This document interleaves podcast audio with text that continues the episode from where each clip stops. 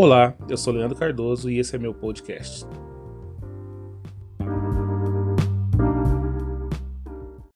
Leandro Cardoso. Pastor, tudo bem? É isso aqui. Graças a Deus. Que bom. Então, hoje nós vamos estar falando um pouco sobre a história do pastor, como ele chegou aqui, sua conversão, como ele descobriu o seu chamado ministerial e, e é isso. Então, pastor, vamos às nossas perguntas. E, e a primeira pergunta é: me conta sobre você, pastor. De onde você veio, sua idade, como... fala um pouco de você, por favor. Amém, vamos lá. Boa noite, queridos. Paz. Eu sou de Londrina, né, interior do Paraná. Tenho 39 anos. Nasci ali em Londrina. Né, uma família muito querida. E uma história muito boa em Londrina. Muitas. Lembro de muitas bagunças. Né? Lembro de brincar. Né? Tenho um irmão, tem 33 anos, Thiago. Né? Cresceu comigo. E acho que é isso, não sei muito o que falar, mas. Não, tudo bem, tudo bem. Legal. Então, pastor, eu já vou passar direto para essa pergunta agora. Ok. Como que aconteceu a sua conversão?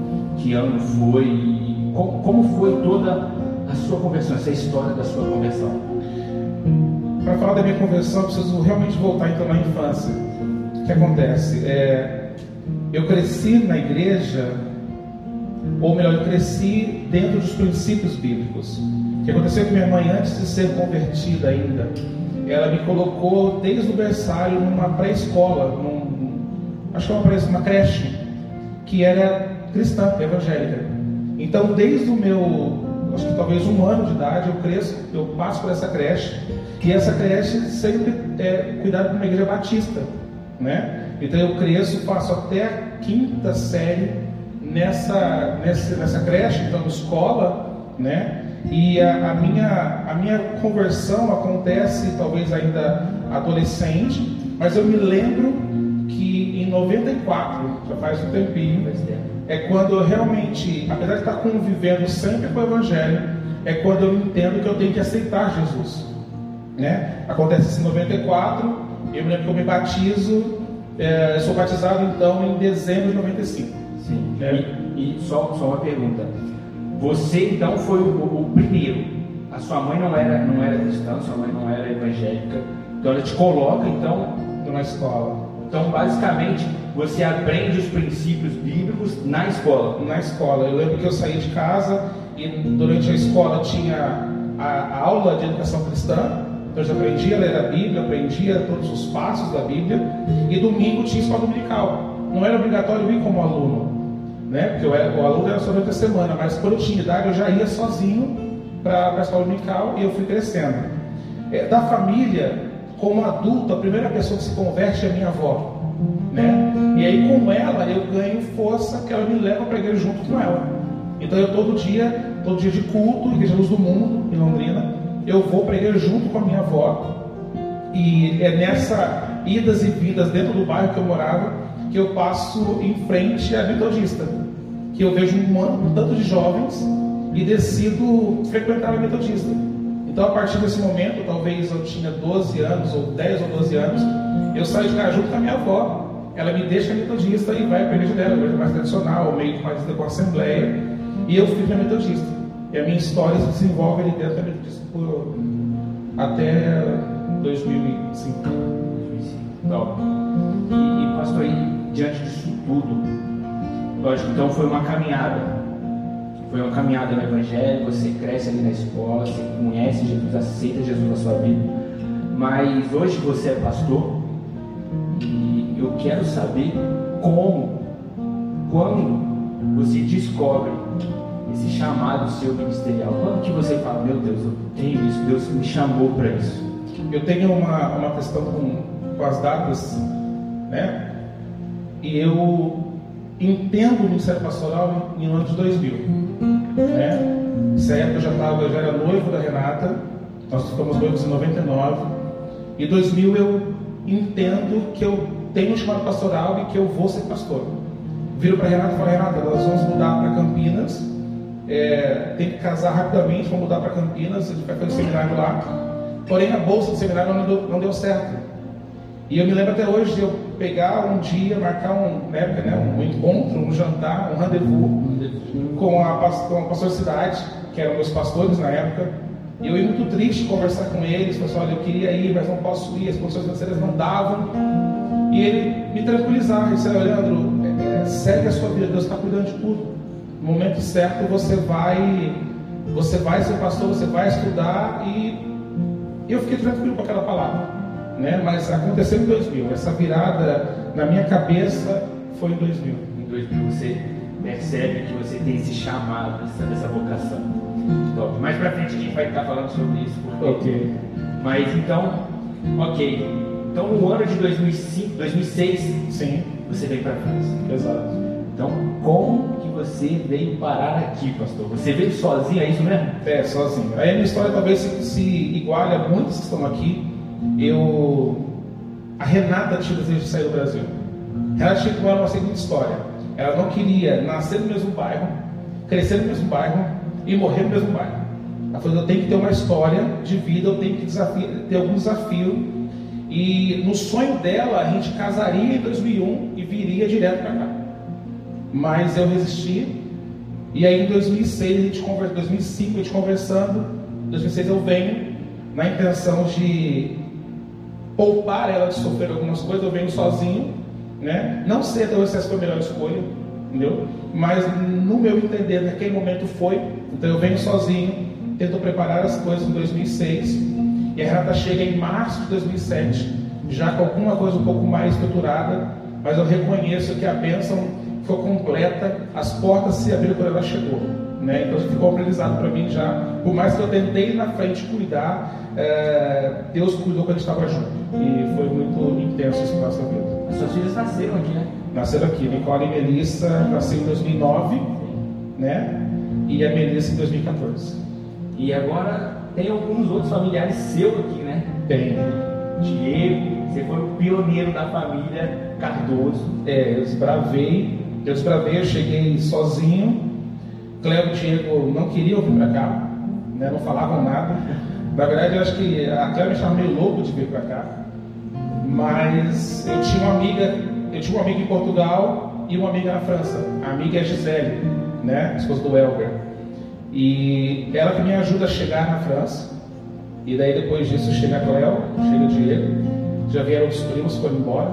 Eu sempre falo que na verdade eu não convidei ninguém. A única pessoa que eu convidei e não veio foi meu irmão.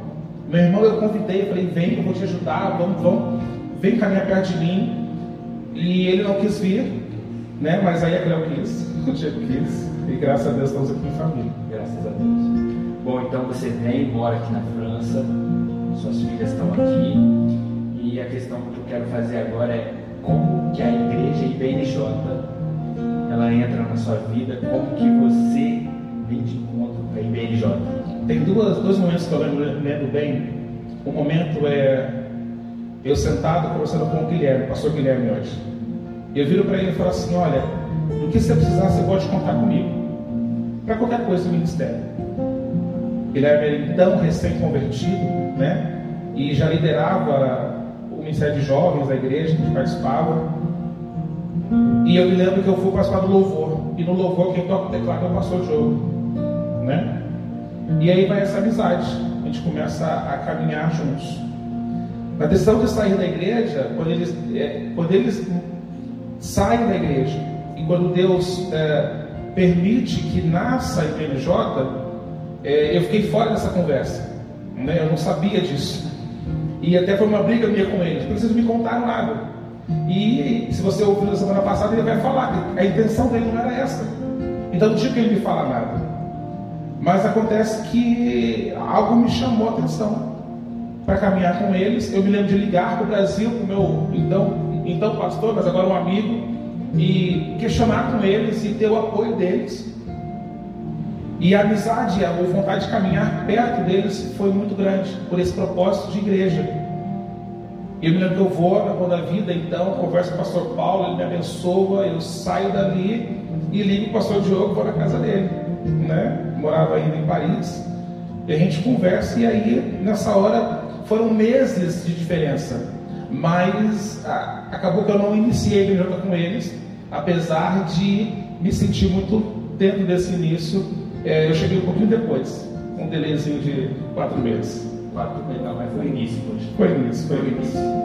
E é, e é legal que dá para ver, lógico, todos os pastores, mas você, pastor Diogo, né, ali no início, é, é, bonito ver a amizade que vocês criaram, a amizade que vocês têm. É, eu queria saber se você quer falar um pouco sobre essa amizade. É muito difícil falar sobre amizade com eles, porque são pessoas incríveis, sabe? E a gente foi aprendendo durante o, o, o decorrer do ministério a se descobrir, a se respeitar, a, se superar em ideias. Sabe, eu me lembro de, de dias de muita tensão entre a gente, mas é, de muita amizade também. E Deus foi selando isso, né? O pastor Diogo sempre foi o nosso pastor, mas tinha horas que a gente podia brincar. Tem muita hora que a gente pode brincar, pode dar risada, a gente pode até tirar um sarro dele, não conta isso para ninguém, a gente até consegue brincar com ele, né? Mas é, o que a gente tem, talvez isso seja muito valoroso dizer, é que a gente pode estar aqui brincando. A hora que ele fala como pastor, que ele dá uma ordem, que ele dá um, um comando, uma direção de Deus, a gente está rápido a, a caminhar com ele.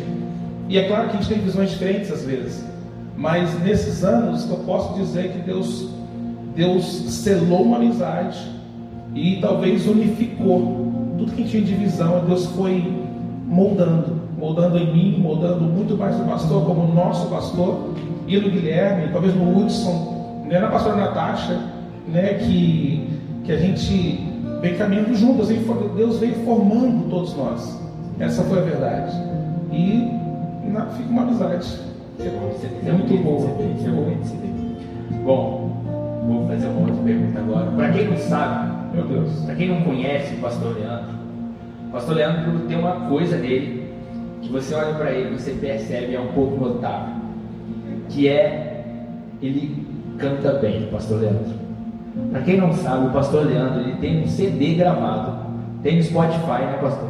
Tem, tem no Spotify. Tem esse testemunho lá. tem no Spotify, gente. Ele tem até um álbum lá, é Leandro Cardoso. Você pesquisa lá depois. Eu até pesquisei hoje. Eu falei, deixa eu ver essas músicas dele aqui. Tem mesmo. Então, pastor, é, é, é muito perceptível isso em você. Essa sua relação com a música. Sabe? E eu queria saber, cara, como que, que surge isso? Qual é a sua relação com, com, com louvor, com, com, a música assim? Eu, eu, tenho que voltar alguns anos, eu vou ser bem rápido nisso. É, quando eu falo que eu caminho sozinho com a minha avó indo para a igreja, isso é 90 e, sei lá, 6. Em 96 a minha família quase por todos se converte. Por mim, pai do Diego, Cleo, minha mãe, meu avô, todos se convertem na igreja de Nazareno, não lembro. E o pastor que liderava essa igreja, a família toda é música. Todo mundo toca, canta e muito bem. E a nossa influência musical veio muito dele, Diego, Cléo, eu. E eu cantava, eu posso confessar isso, eu cantava segurando no pedestal da, da, dos pratos ali, tanta vergonha que eu tinha. Mas a irmã Nancy, Docimar, vinham incentivando, sabe? E aí nasce a música em mim. Quando eu chego na Metodista de novo, que eu volto por causa do meu noivado, é, eu já volto participando do louvor. E o louvor vem me acompanhando a minha vida toda. Eu acho que agora que eu estou fora do louvor, né? Mas eu digo que o louvor foi me formando, sabe? O zelo pelo louvor, o zelo pela palavra de Deus cantada foi me formando. Mas o, o, o início foi lá Pastor Valdemar, o crédito é dele, né, sobre, sobre isso na minha vida, é, é muita vida dele cuidando de mim.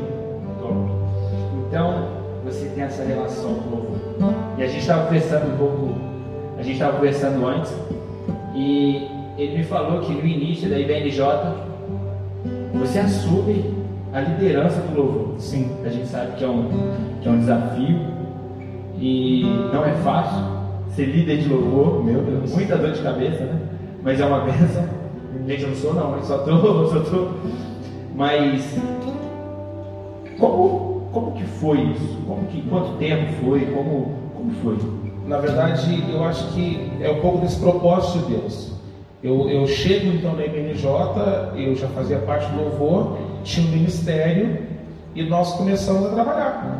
E assim, eu só servia ali, era o que eu sabia fazer. Então eu fui para ali e comecei meio que sem querer, eu acho que a liderança, o pastorinho estava dentro, é Deus trabalhando um pouco.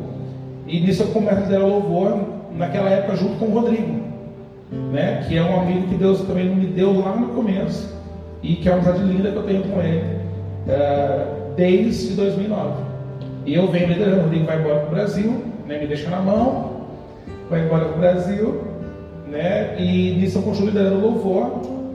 E talvez a, a maior dificuldade desse tempo é consolidar o ministério, sabe? É entender pessoas. Chega pessoas de tantos lugares você vai ter que, ter que entender.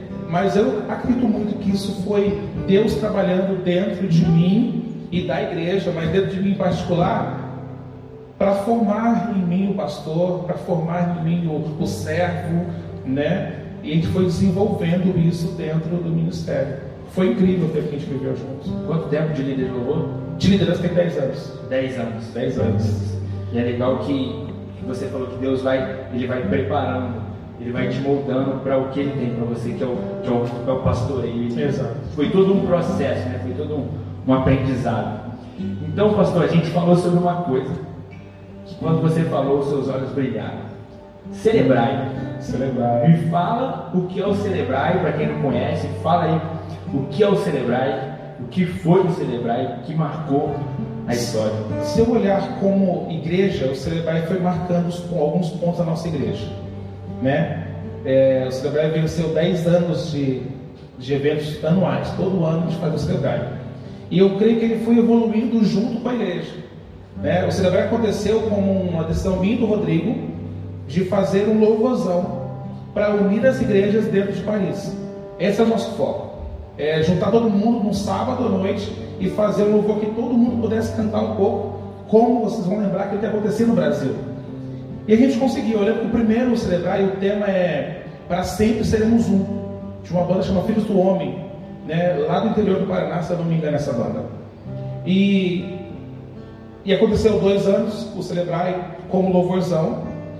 E eu digo que a igreja foi modificando o celebrar e o celebrar modificando a igreja porque no terceiro, no quarto ano, gente transforma o trabalho numa conferência. Que a gente entende assim, não, não dá para ser só música, tem que ser música e palavra. E aí a gente começa, o primeiro Celebrate Conferência foi com o Rodolfo Abrantes. A gente ficou, foi, foi incrível. Foi incrível que a gente ficou três dias, lotou o espaço em Pantano. Eram três dias que a gente ficou ouvindo o Rodolfo ministrar. E tinha louvor e palavra, louvor e palavra. E por anos foi isso. Ele foi evoluindo, foi crescendo e sem perceber foi fazendo história.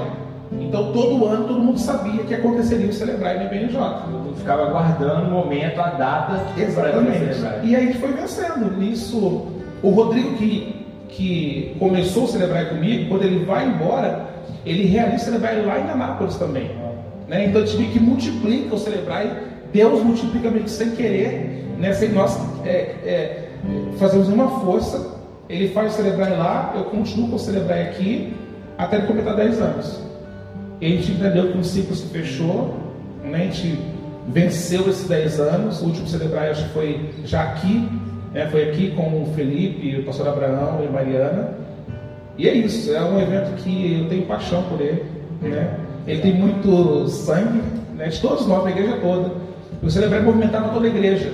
Era um evento feito por louvor, mas toda a igreja trabalhava. Todo mundo trabalhava, desde da, da cantina com salgados até a recepção, que era precária na época. Né? Eu me lembro de emprestar um carro para poder buscar o Rodolfo com, com, né, com, com honra, né, com cuidado. E Deus foi fazendo isso. Então, se eu puder dizer uma coisa que eu lembro com muito carinho, eu celebrar, realmente. Legal, isso é, isso é bonito. Bom, você está aí na IBNJ, desde o início participou de muitas coisas na IBNJ. E continua participando, lógico. Mas, sabe, eu fiz essa pergunta para o pastor Diogo e fazer essa pergunta para você. Qual foi o seu, que você encontrou, seu maior desafio que, que, quando você começou a sua jornada aqui na, na? Eu acho que talvez, como pessoa, é compreender as outras pessoas, sabe? E aí conseguir consolidar pessoas perto de você.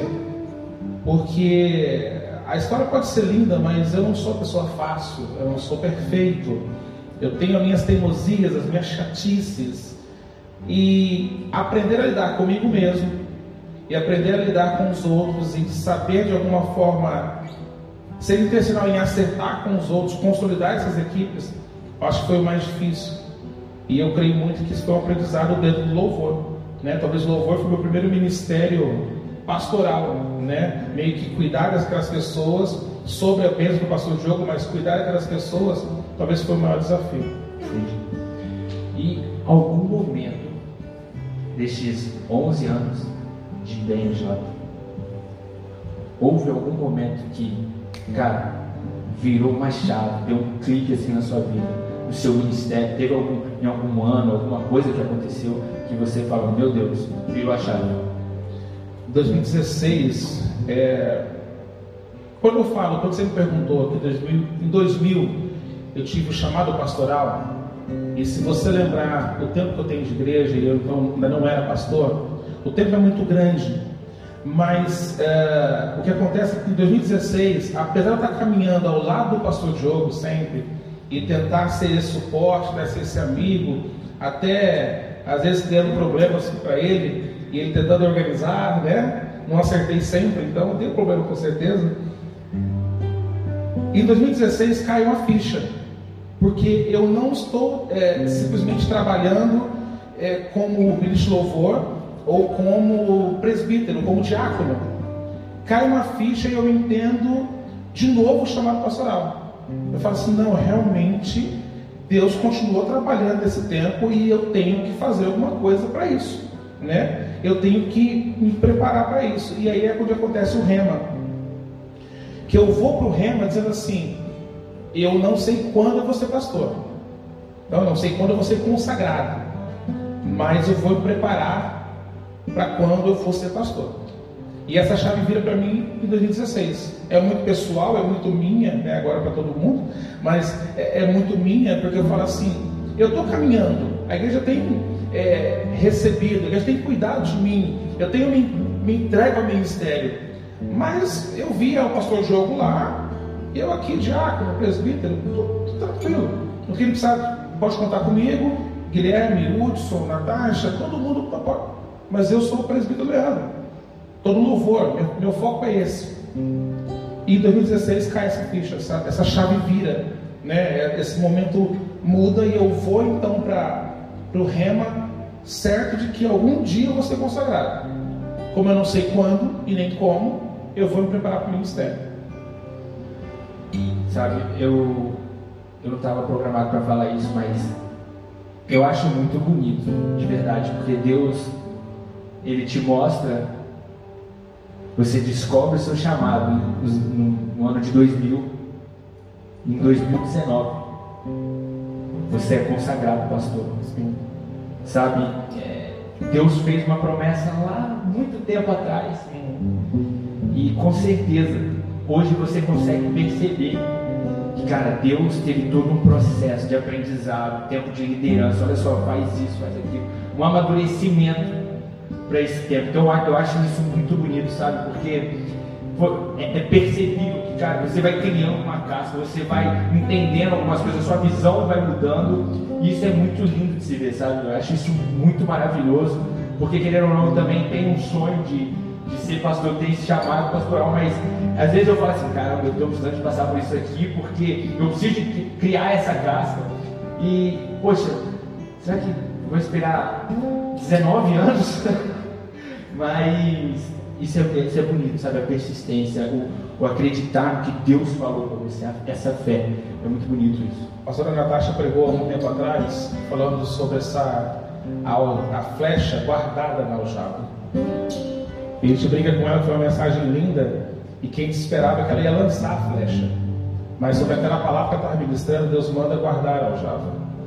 Eu não sei porquê Talvez algumas coisas foram escolhas minhas erradas, mas Deus tem o controle de tudo isso.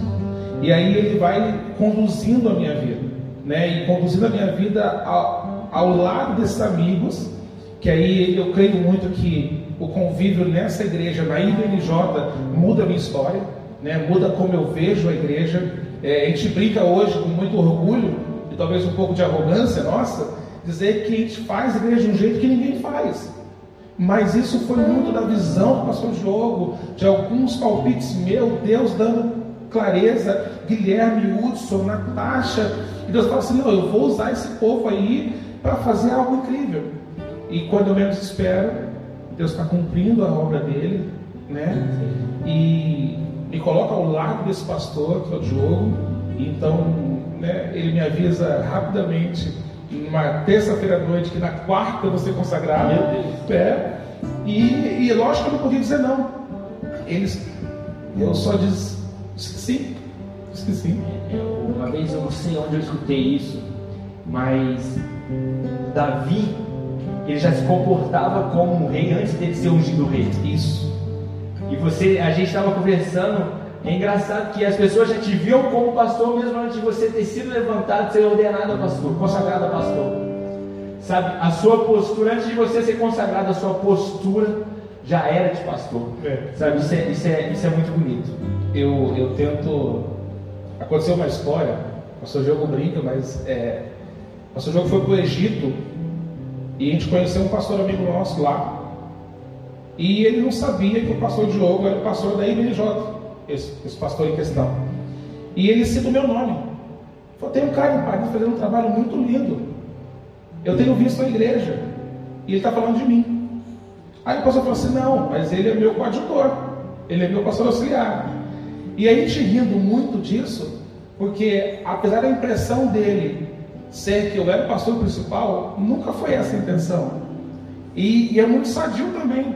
Porque o Diogo falou assim: eu vejo você frutificando também, então tá tudo bem, né? Mas Deus faz dessas formas, sabe? Deus coloca pessoas no seu caminho para te ajudar a vencer as batalhas. Eu não sei onde que eu estaria, como estaria. Eu queria viver algo incrível em Deus também em outro lugar, mas Ele escolheu me colocar aqui. E aí, quando eu olho para os meus amigos de ministério, eu falo assim: não, Deus escolheu uns caras top demais para colocar do meu lado. Então, é. Bom, pastor, a gente sabe que a igreja tem uma visão. E dentro dessa visão existem alguns pontos.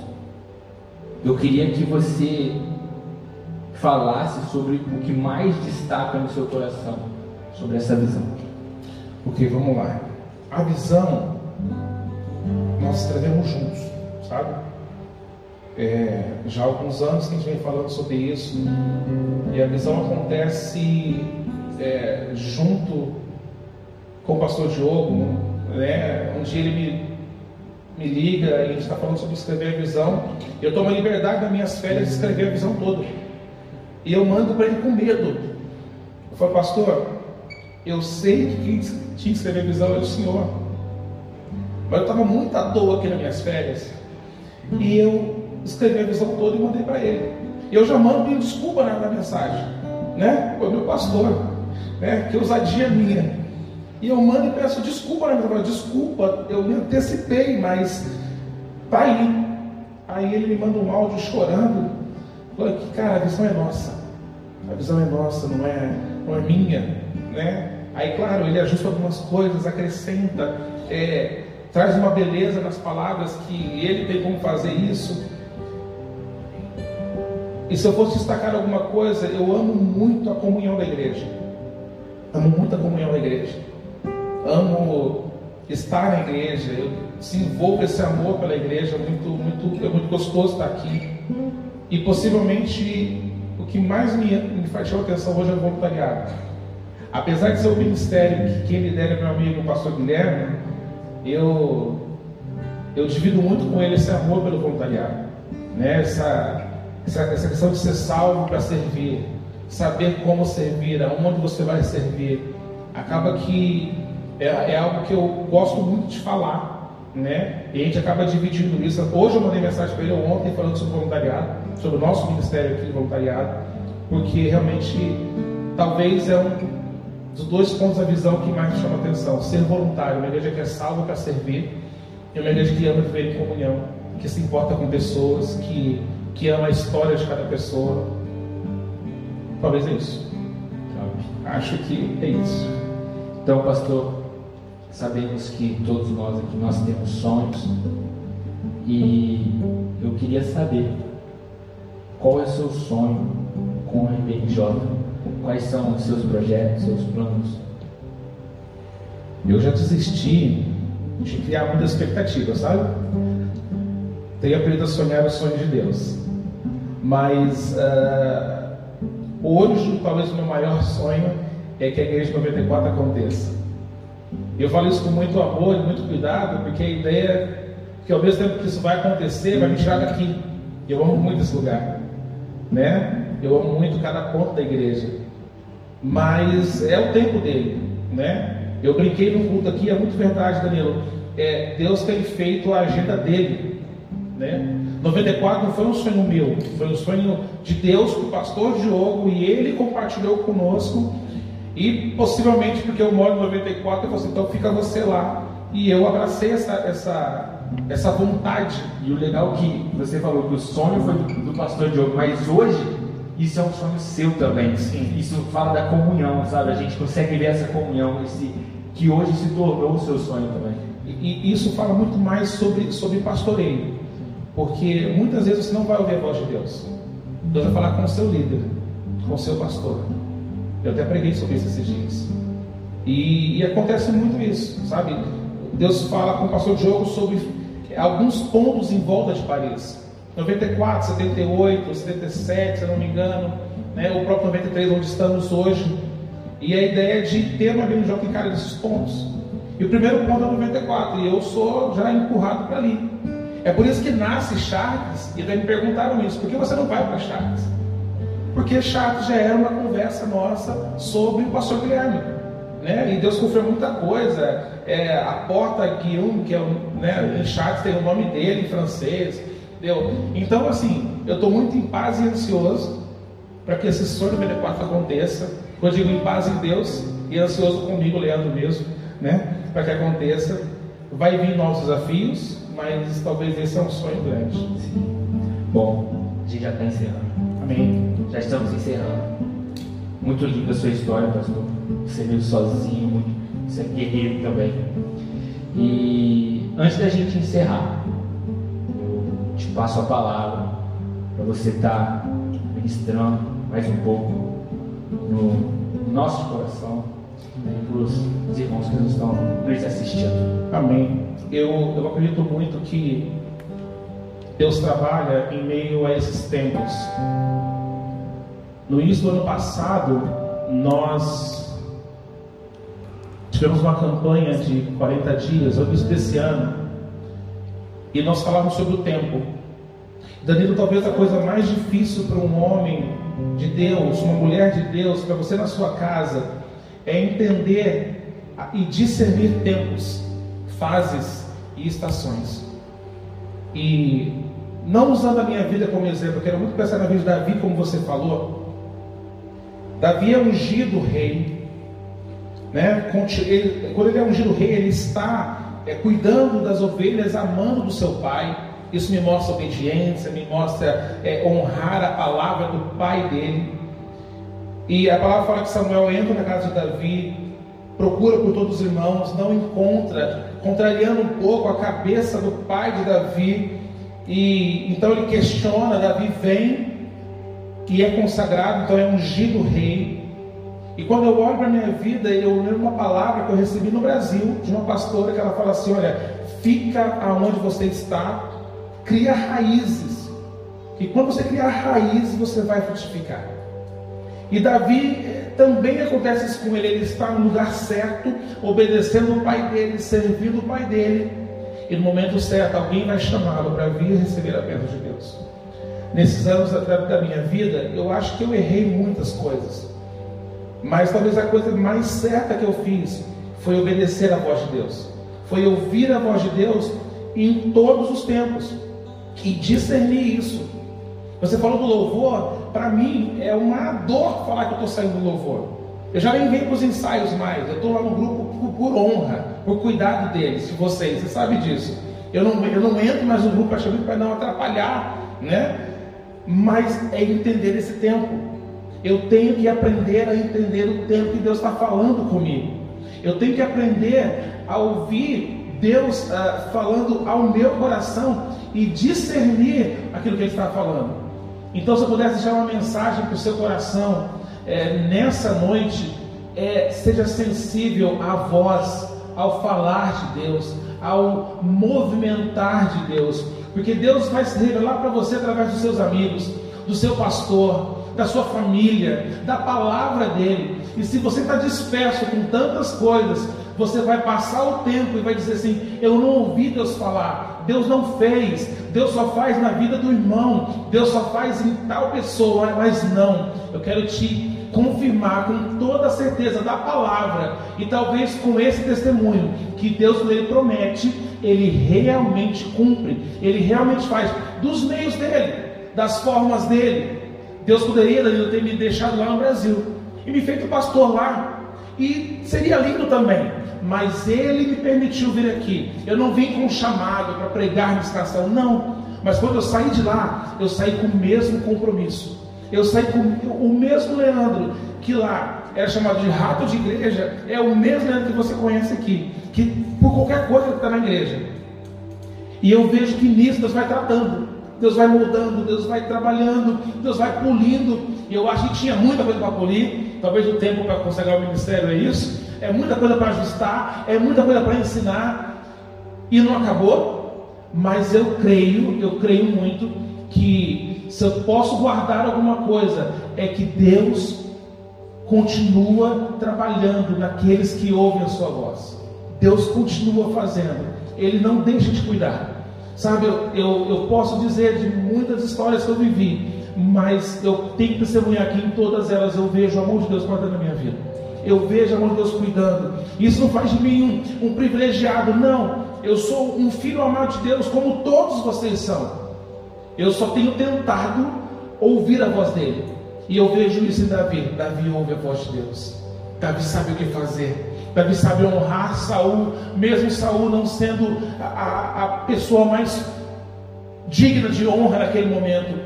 E Davi tem um amor eterno por Jonathan. Ele começa a, a, entender a vida dele. Ele pode tirar a vida ele não faz por honra, por respeito, sabe? Eu entendo isso como Deus tratando a vida de Davi, assim como ele fez comigo.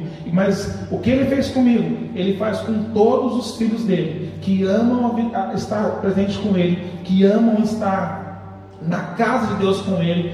E eu creio muito que Deus tem feito uma grande história em nós. Basta eu e você discernirmos esse tempo, entender onde Deus está falando, por quem Deus está falando. Algo interessante é que eu me lembro de conversar com uma irmã que se converte aqui na igreja e tem dois anos de igreja, de conversão, e ela veio me dar um conselho. E eu, eu não era pastor ainda, mas né, talvez era presbítero ou diácono, não sei. E ela fala assim: então, eu vou te dar esse conselho, por... eu estou meio com receio, porque você é presbítero. Eu falei, minha irmã, abre a sua boca e fala o que eu tenho para falar com você. Porque não importa o tempo de conversão, não importa quem, quão consagrado você é, se Deus fala, você tem que ouvir. Então, o segredo, talvez, que eu consigo é, tirar tudo isso, é ter conseguido ouvir a voz de Deus. Ouvir a voz de Deus, perseverar em tantas coisas e deixar que Deus fizesse a parte mais bonita. Toda a glória dele, toda a honra é dele. Eu sou grato a Deus por essa história, pela igreja sabe? Ele está falando da visão da igreja. Essa é uma igreja que ama congregar com as pessoas, ama a palavra. Eu, eu crio amor pela palavra também aqui dentro. Eu já gostava da Bíblia, mas eu, eu, eu, eu fui picado por um amor pela palavra tão intenso que eu começo a estudar mais. Eu, eu fiz a Ibadé, porque o pastor Diogo me incentivou. O curso básico de teologia. Vamos fazer tudo para que pudesse estar mais preparado, mais perto de Deus. Eu acho que a caminhada do cristão é isso. Não importa em qual ministério é estar sensível à voz de Deus. Amém?